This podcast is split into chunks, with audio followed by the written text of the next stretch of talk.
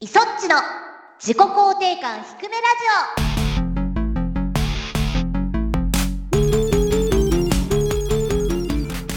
皆さんこんにちは磯っちこと磯村智美ですこんにちは、シモンこと橋本祐希です。この番組は自己肯定感が低空飛行な二人が発信する心を育む系ウェブラジオですはいはい。ひ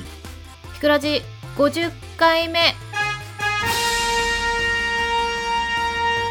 ドやっンたパフドン パフだからというぐらいの平常。ひくらじ50回配信ということで今回はお便りスペシャルなんですかお便りスペシャルでございます。一時期ほら今週お便りが一通も来てないみたいなことあったじゃないです かそう、あのね、ちょっと皆さんにもお伺いしたいんですけども、はい本当に1週間1通も来なかった時もあるんですよ。もうでもすごい今お便りたくさん来てる。あなんかその時だけあったんですかね何かのこう空白の この番組が始まってすぐの時はお便りは来てませんでしたとかではなくて、うんうん結構最近の話よ。なんだろうね謎の1週間があったのよ。アプリ今ちょっと iOS の方アップデートがとか言ってたからああ。送れないのかなって思って送りづらいじゃないですか他のところからだとなんかそういうのもあったのかもしれないですよ、それで僕も、あ、もしかしてこれ iOS から送れないのかなと思って慌てて送ったんですうよ。んうん、そしたら、シモンのテストって書いてあるやつ1通だ け。えいやでもほらあの私と一緒でねもうえええアップデートできてないからあー、なるほど。アップデートができてないならきっと送れないに違いないみたいな考えで開いてなかったのかもしれないですからあー、確かにね。でも、あの時の僕の落ち込みようは半端なかったです確よ。かに もう飽きられちゃったのかしら そんなね、低い発言をだいぶかましてました けど。いやあの勘違いということで今回お便りスペシャルになったのはやっぱりあのお便りが多くてそうなんですよ。ちょっとご紹介しきれなかったお便り、たくさんありますので、嬉しいですねたくさん読みたいなと。うんはい。そして、無事、イソッチのバースデーライブ、配信できましたね。終わりましたねよかったよかった先週の時点では何をやるのかってそう言わいかんななかがらったんもですよはっはっはっはっつってね結構ちゃんとした企画になったかなと は思いましたけど、はいこのねひくらじ聞いていただいてる皆さんもあのたくさんご参加いただいて、ねあコメりントがいとたうだごきざまいしまてすはい本当にありがとうございますと感想もたくさんいただいているので、はいはいその中から一部この後で読ませていただきたいんですが、はいその前に一通このお便りを紹介させていただきます、はいひくらじネームあおいちゃんからいただきましたありがとうございます聞いたことある名前だぞ磯地さんお誕生日おめでとうございまありすがとうございますアプリの開発に関わらせていただき感謝しておりますおこちらこそありがとうございますこれからも一緒にひくらじを盛り上げていきましょう。微力ながらお力添えさせていただきます。今年もご健康で幸大き一年でありますようにと。どうして葵ちゃんが今ええ、これ実はですね、はいまあ結局配信の内容決まって、まあ慌ててサムネイルとかこう作ったりとかして、うんで、まあ配信の準備とかいろいろしたじゃないではいすか。はいはいはいその日の夜、ちょうどアプリ会議があって、葵ちゃんと話をしてたんですよね。うんでお誕生日のメッセージとかをねみんなからもらえたらいいかなとかって思ってるんだけどどうかなでももうあと数日しかないから迷惑かなって話を僕がしたら、うん葵ちゃんが力強く僕の背中を押してくれたんですよ。そういつも押すね葵ちゃんそう、葵ちゃん押すんですよ。 オラー僕の背中をグイグイと。 そうそうそう。今の蹴ってたね。 いや、これは頼まれた方も嬉しいから行きましょうと。もう言ってくれて、分かったじゃあ声かけるよって言って、その流れで僕はね、ひむかいさんとはいはいか、はいはいニキとかにちょっとメッセージくれませんかっていうのを送ってったんだけど、うんバタバタの中、葵ちゃんがメッセージを送るの忘れるっていう。送りますよって言ってたのに一番になんだったら来るだろうなって思ってた葵ちゃんが来ないから、まあでも忙しいので葵ちゃんも。だから、ダメになっちゃったのかなと思ったら、翌日、チーンっていう連絡が来 て、あ、これ完全に忘れたなっていうところで、うん改めて今日またメッセージを送ってくれたということになります。ありがとうございます葵ちゃん葵ちゃんあってのね、あのサプライズ企画だったということで、なるほど葵ちゃんを養うためにもそうですよ。アプリ広告をねガンガン回して使ってくれる人がねいっぱいいるといいなはい。まだ使ってない方はよかったら使ってみてねはい。この後もアップデートを計画してますよ。はいそれでは始めていきましょういそっちの自己肯定感低めラジオオエゴを解放できませんこの番組は我々自身の提供で YouTube、Spotify よりお送りしています。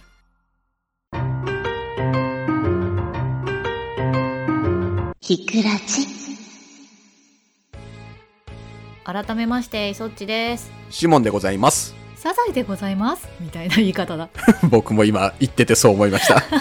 はいじゃあお便り読んでいきますよはいひくらじネームハム太郎さんさんからいただきましたありがとうございますありがとうございます磯地さん下さんひくらじはひくらじはクラジは磯地さんの誕生日配信では記憶違いで偽情報を流してしまい申し訳ありませんでした曲の名前の話かなって思うんですあけなるれどほど話は変わりますが最近仕事場が遠くなり車で2時間かかるのですがひくらじのおかげで通勤時間が非常にリラックスできる時間になりましたあらもう10週は聞いている ので毎回の更新が楽しみですこれからも末永く配信よろしくお願いしますありがたいですねいやーありがたいありがたい2時間か結構ありますよ私運転するのにめっちゃ緊張するからそっち2時間かけてね仕事場に行ったらもう疲れちゃうもんねきっとうねん多分仕事して帰る時は車はもう一日駐車場に置いて帰るかもしれないっていうくら いでですね先ほどのはい記憶違いで偽情報の話なんですがこれはでもあれですよ私が悪い地獄の運動会地獄の運動会って曲だと思ってた 多分天国と地獄が私も頭にあったんだと思うんですよあの運動会の曲ってはいはいでもあの運動会があんまいい感じじゃないから我々にとってはなるほど運動会そんな好きじゃない運動が得意じゃない得意じゃないというか瞬発力を使うものはいいんですけど持久的なものがあんま好きじゃなくてああなるほどであとお外でご飯食べるのがちょっと苦手なんですよ私ちょっと埃が入るとかそういうのは気になっちゃう、うんでなんかあんまり運動会いい思い出がなくてはい地獄の運動会って曲だと思って てなんでだろうなちょっと大月健二さんとかが歌ってそうな感じの確かに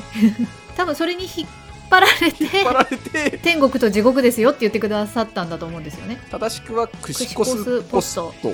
うーん、まあ、難しいですよマねイナスターズさんの出たマイナスターズさん私配信中にマイナスターズさんの、はいサマーズさんがマイナスターズっていうちょっとバンドみたいなこう歌手の方のコントをしてるっていうやつなんですけどでクシコスポストの替え歌を歌ってるんですねあの見てない方に説明をすると、はいはいはいでなんかこう動物シリーズみたいのがあってはいそれが私はすごい好きだったっていう話を配信中にしたんですけれど一番好きなのがチキンの歌だったんですけどねほうチキンチキン鶏が好きだったんだけれどあの配信中は鶏に失礼な部分で終わってたんですよ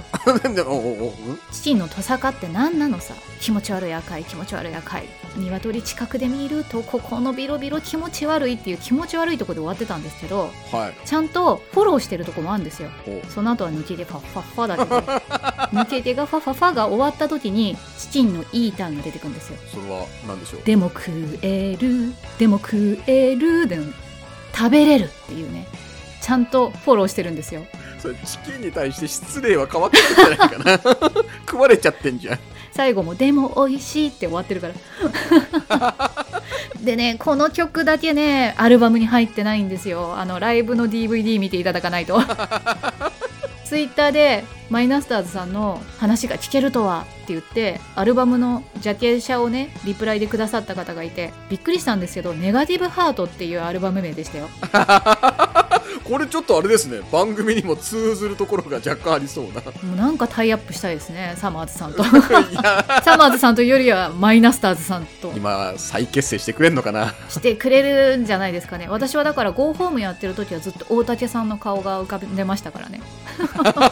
誕生日配信ですよいやもうでも曲がしょうがないよこれだったから なるほどなんか磯っち側から見た誕生日配信のところちょっともうちょっと聞きたいなって思ってるのでちょっと磯っちさん次のお便り読んでください、えっ、とひくらじネームもっちさんからいただきましたありがとうございまありすがとうございますいそっちさんしもんさんひくらじはひくらじひはくらじはバースデー生配信視聴しましたいつもお二人が配信するホラーゲームは笑ってしまうことが多いのですが気のせいでしょうかかっこ笑い絶対間に合わないだろうなと思っていたので時間内クリアにはびっくりでしたがシモンさんサプライズ大成功でしたねイソッチさんの愛され具合が伝わる素敵な演出でした改めてイソッチさんお誕生日おめでとうございますあなたに出会えて幸せですまあシモンさんもひくらじをありがとうこの1年も幸せな年であることを心から願っていますいやーありがたいです素ね。敵なメッセージええシモン氏もひくらじ編集しがいがあるってもんですよ。いやそうですね1時間ぐらいになっちゃった の。30分に。 本当ですよ2分の1ですからね僕もクリアできるとは正直思ってないというか私もです無理ゲーっぽいところもあるのかなみたいな気持ちもあったんでそうだと思ってたどこが自分ちかもあれ分かんないじゃないシャキーンってやるけどあれ借金が面白いだけやあんれ面白かった ねいいセンスだな作者さんと思いながら本当ですよ友達も見ててくれててはいはいはいもう最初からあのクリックでクリックの場所を押すって分かるのに なんであんなにパニックになったんみたいな 確かにでなんか日向井さんもね見ててくださったじゃないですかはいなんか最初を見てあこれはダメだなと思ってモンハンやりながら見ちゃいましたよねって言ってて ひどい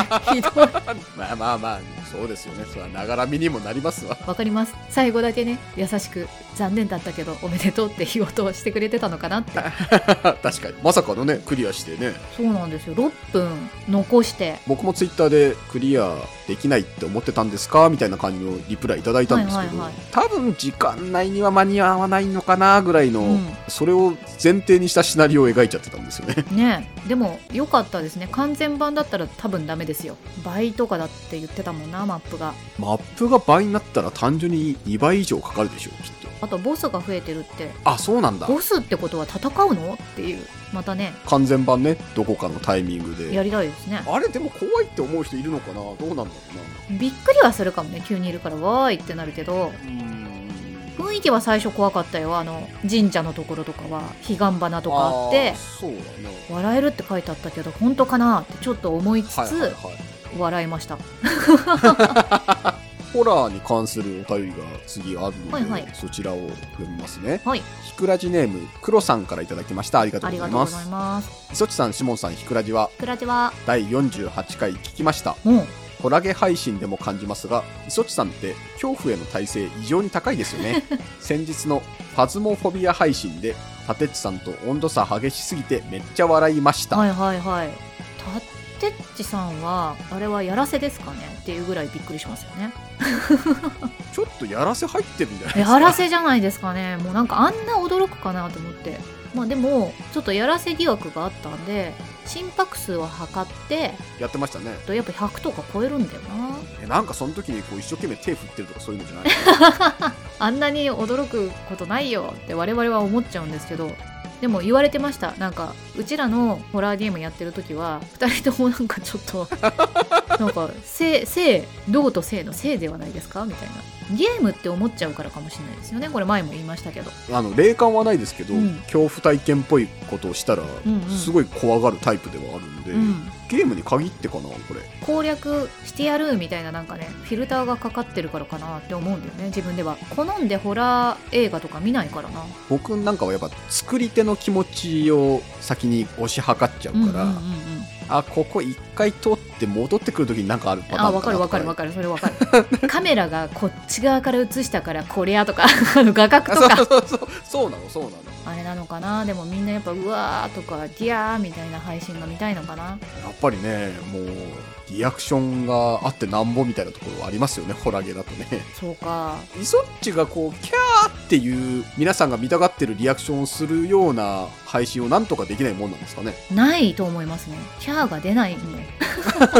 プライベートでないんですかわわーみたいな、怖いみたいな。あーどうだろう車にめちゃめちゃ匂っちゃって人の運転ででギャル子ちゃんと一緒に自分家に帰ろうと思ってうん。はいちょっと坂道を登ってたんですよねはいはい。そしたらこう電信柱の影から宇宙人が見て てえ宇宙人がいるって私がめちゃめちゃ怖がり始めて、うんでギャル子ちゃんは宇宙人が見えてないのに私がめちゃめちゃ恐ろしがってるから見えてないものが見えてる怖いってなってふえーってな って二人でずっと坂を登れないでいたんですよでも私がちょっと勇気を出してその電信柱の宇宙人とコンタクトを取りに行ったのね、うんうんうんうんそしたらねはい。自転車のカバーだったの銀色のそれが今までで一番うわー宇宙人がいるうわーってなったちょっと、音ボケエピソードじゃん、 これ。でもちゃんとほらギャル子ちゃんが怖がってるからあダメだ私が自分で解決しなきゃって思って宇宙人とちゃんとコンタクトをあ。でも自転車のカバーで しょ。いやでもほら私は宇宙人だと思ってるからいや、まあまあわかりますけど。超リトルグレイみたいなやつだったんだってなんだよ、 超リトルクレイって。超リトルグレイみたいなやつだったんだっていいやー、むずいな。これ、超える体験は。そうなんだよねそれが一番怖かったかないや、これね、イソッチね、やっぱあれよ、女性声優さんとしての、こう、一つの魅力を、きっかけを失ってるのではそうかもしれないですねもういい よいや、もうだってね、あの、話を蒸し返すようですけど、誕生日配信でもあった E カップの話も、コああーダニキはもっと広めていかないとダメだって言ってましたよ。でもほら私その後にうん講談に行きに、あのコメントありがとうねっていう連絡をしたんですけどそれを広めてしまった時はなんかしぼんでしまった時に更新するの が物悲しいからやめましょうよって私は言ったん だよいいのよ、死亡むかどうかは、本人にしかわからんのだから。ウィキペディアに書かなきゃってすごい講談劇が燃えてたからそうそうそう。なんか、ニキとは、このひくらじで、ウィキペディアに載るぐらい頑張りましょうって話をしたんですけど。いやでもそれをしぼんだ何月何日 出展されてさなんか書かれてたらさ悲しいからもうそれはもあーうオミットしましょうよそうか。なんだかんだ、その話初めて聞いたの。はいはいはいはいそんな、そっち訴求ポイントがみたいな。でもあれなんですよ下着コーナーのお姉さんとかにはいはいは大体のサイズを教えてくださいって最初こう持ってきてくれるからさ言われるんですけどい。はい。申告するといやいやそんなないっしょみたいな感じなのいええー、そうなのや本当に本当にでまさかまさかって言ってうん。下ともう一個下ぐらいの持ってきてくれるんだけど試着してみるとダメでしたねみたいな感じになってあーあれだよねアンダーがすごい細いってことだよねきっとそうねそうそうそうでもねあんまりさなんか世の中の巨乳ってそういう巨乳じゃないじゃんなんかちょっとわかんないけどどういうこともう全体が大きいみたいなちょっとふくよかだから大きいみたそいうなそうそうそうそうトップとアンダーの差というよりは横から見た時の凸具合みたいな、そうねその感覚でどれぐらいかなって思われるってことだそようねそうそうそうそういやでもすごい理想的な話ですそうねなんですかねわかんないけれどああ怖い怖いしぼぶのがそれが怖い話かもしれないですね なるほどオチがついたところで ここでお便りスペシャル前半戦が終了ということではい後半に続きますひくらじでは続いてお便りご紹介していきますはいひくらじネームゆういちさんからいただきましたありがとうございますありがとうございますいそっちさんしもんさんこんにちはこんにこんにちは地元ではあまり見かけないのでひくらじで岩下の新生姜を知りました先日仕事帰りにコンビニに立ち寄った時に岩下の新生姜砂馬揚げというかっぱえびせんに似た形のお菓子を見つけました、うんその時にこれがひくらじで言ってた岩下の新生姜かとちょっと感動しました 笑いお二人はこのお菓子はもう食べられましたか食べてないんですあそうなんですかそうなんですっていうかね私見つけられなかったのこれずっと売ってたわけじゃないもんねコンビニ限定だっていうことはね伺って探したんですけど確かセブン限定だっけもうどこで買ったかは忘れたけど僕はたまたま見つけて買えたんですよね買えなかったんです よこれがひくらじで言ってた岩下の新生姜かってなってますけど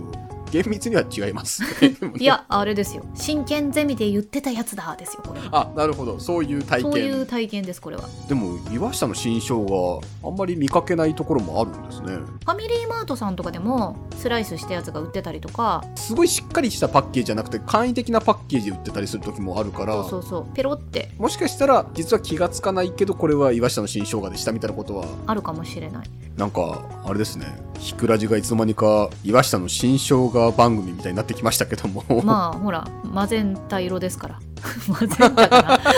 続いてのお便りもですね、はいはい関連してるというかなんで、はいひくらじネーム、原田翔之進さんかな。はい多分、磯村さん、橋本さん、収録お疲れ様です。ありがとうございあまりがとすうございます。私が個人的に好きなアレンジレシピがあります。ほうそれは生姜の漬物に生姜焼きのタレを入れて炒める生姜焼きです。ほー生姜焼きタレの香ばしい匂いと醤油味の後に生姜の漬物のさっぱりした酸味と辛みの後に再度タレの味が襲来と個性的な味わいの料理です個人的にはよく好きで作って食べていますぜひともお試しくださいへえ生姜の漬物は岩下の新生姜的なあのピンクのやつですかねってことですよねきっとね生生姜焼きのタレって使ったことないなあそううん結構最近だとね使い切りがしやすいやつがあったりするんですけど生姜焼きのタレってあれですかニンニク入ってるあニンニク苦手なのねそうそうれそうそううちの母と私が苦手だからだからか私はねまだちょっと食べれるんだ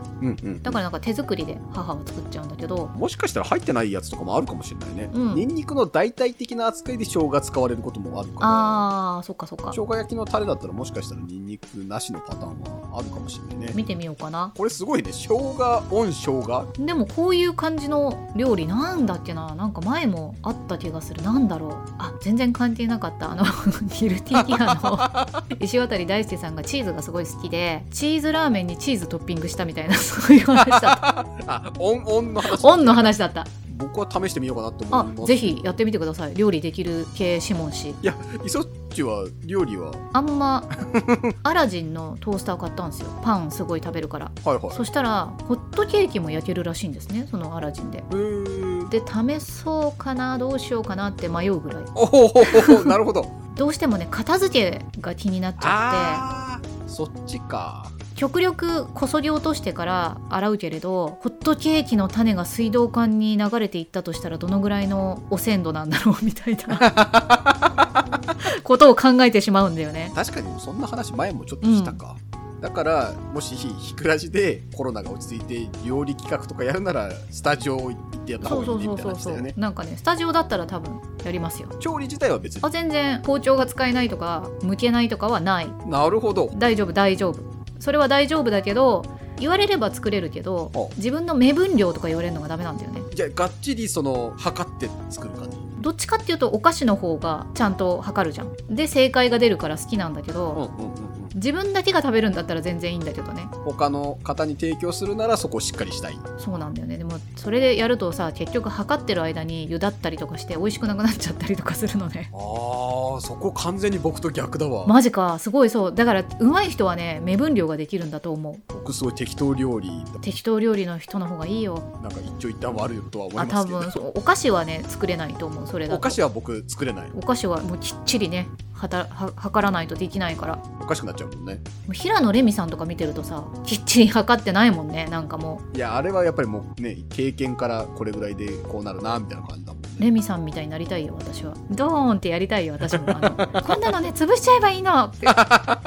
そういうそっちちょっと見たいけどねやりたいけどねなんかあんま大胆にできないんだよね何でもあの、うん衣装とか作ってた時とかもなんだけどここまでカットっぽいけど怖いからうん一段階とりあえずしつけをして長さ一回測ってみてから考えましょうみたいなあーとにかく安全策を取っていくそうそうそうでもデッドはアライブみたいなのがあるからこれはもう失敗っつってゴミ箱に捨ててたのをうんギャル子ちゃんが「いやこれはまだ復活するよ」って言って拾ってくれて「こうやって修正するんだよ」みたいに言ってくれて「いやでも私はそのなんか縫い跡が気に入らないから」みたいなことをすごい言っちゃうでそんなの誰も見ないよみたいななんかあーなるほどねそうなのそういうタイプなのよギャル子ちゃんはあれだねイソッチにとって本当にバランスのいい友達なんだな、うんきっと多分そうだと思う、大切にしてください、ええ大切にしますよ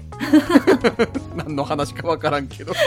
じゃあ次のお便りいきますかはいはい。ひくらじネームナイロンアットマーク鉄鋼榴弾大好きさんからいただきましたありがとうございあまりがすとうございますいそっちさんシモンさんひくらじはひくらじクラはジは毎週楽しく拝聴させていただいてますナイロンです もういつもありがとう某ゲームでもありがとう大体某ゲームって言っても某ゲーム1個に集約されちでゃうんもだよな結構集約されちゃうシャープ46で思い出公開捜査の件で投稿させてもらった件話題に出していただいてありがとうございました正解ではなかったですが久しぶりに参加できて嬉しかったです今まで全然お便りを送っていませんでしたが今後はお便りを送る頻度を上げていきたいですねあぜひぜひさてさて私事ですが今年の春に IT 系の個人事業主として開業いたしましたあらすごいおめでとうございます突然開業したわけじゃなく56年前ぐらいから本業とは別に個人でお仕事をさせてもらっていたのですがよくお仕事をもらっている取引先の方に「え開業してなかったのした方がいいよ」って言われたのと確定申告の関係もありそろそろ開業した方が良いなと思い開業するに至ったわけですうん磯っちさんが声優を始められた時かっこ開業された時に今だから笑って話せる苦労話とかございますか、シモン氏も会社を始められた時の面白話とかあれば教えてください自己肯定感低めならではのエピソードとかあればぜひそっちが声優を始めた時養成所に入る前のバイトの時にもうすでに私なんかそのバイト先の CS の番組みたいなのの MC やってくださいみたいなよくわかんないことがあったっていう バイト先がちょうど番組を CS でやろうと思ってるんで店員さんの中から MC やってる人を考えていてもう一人ちゃんと詳しい方が来るからなるほどその人と2人でやってねみたいになってやっててはいちょっとなんかだからね声優業が先かわかんないんですよ。 MC みたいな感じなんですかそうね顔出しでもう顔出しでで声優で顔を出すイメージじゃなかった頃だからなるほどなるほど声のお仕事をするために養成所に通うんじゃいってなってたのにじゃそれが結構尾を引いてではないんですけど事務所に入ってうんその番組が結構本当に続いてたのよね何年もやってたかあら一番最初の事務所2番目の事務所ぐらいまではそれはあるしもうそういう仕事を振るみたいな MC だとか司会とか、はいはいはいでいや私は声優やりたくってそもそもなるほど養成所入ってこの事務所に来てるんでっていうことは何回か言ったんですけどなんか全然そういう仕事を振られずまあ、やっぱ一番最初の仕事ってその声優さんの方向性というかうん色とかがつきやすい、そうなんだよねまあでも今でこそねもうまあそんなにね出したくて出したくてしょうがないってわけじゃないとは思うけど、うん顔を出してお仕事すること自体は別にそこまででしょ、まあそうねそんな感じではなくなったけれどだからなんか一時はそっちの仕事を断らないともう恋の仕事できないのかなって思ってああなるほどあ自分的にはすごい深刻に捉えてたのあこれはなんか今だから笑って話せる苦労話なのかわかんないですけどねまあまあでもとにかくやっぱり声優というかこっちのお仕事を始められた時うにん悩んだり苦労した話っていうことでは合ってますよねシムシの会社を始めた時の面白話があればよかったんですけじゃあサクッと話しましょうどか、はい8月31日うんに前に勤めていた会社を辞めたんです、ほうほうほうほ9月1日からうん会社をね、設立しようっていうところで動いてて、うん9月1日が日曜日で、ううん日曜日で会社作れないよねああ役所とかがそうそうそうなのやってないからそんなことあるって思ってそれ全然知らなくて、うん結局9月2日に起業したんですようんだから僕9月1日だけニートになった んです起業されたいって方は起業したい日が日曜日かどうかっていうのをちゃんと確認してくださいってい なるほうそうだよねせっかくだったら1日って書きたいもんねいやそうよだってなんかすごい締まりのない感じになっちゃったからねまあまあでもね間が空く人もいますから間開けたくなかったんだけどなたくさんのお便りありがとうございましたお便りスペシャルでした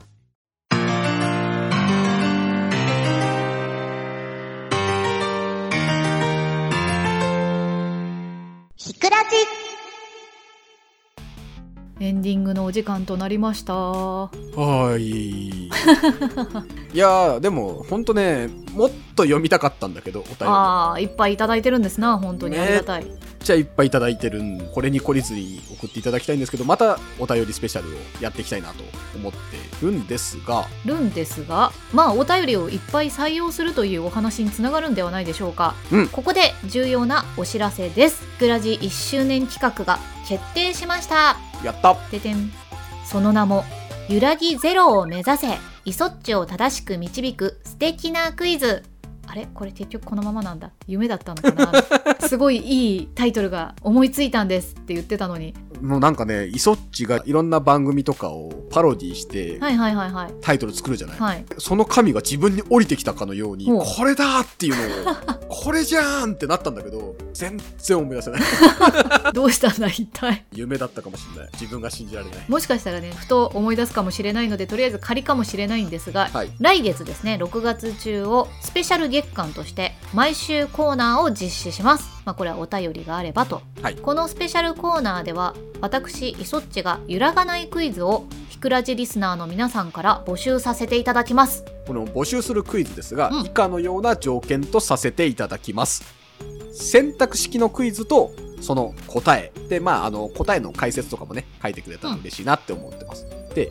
ここから難しいですよ。難易度クイズの難易度がちょうどよくってイソッチが回答を楽しく考えることが できるこれを目指していただきたいはいそして答えを知った時に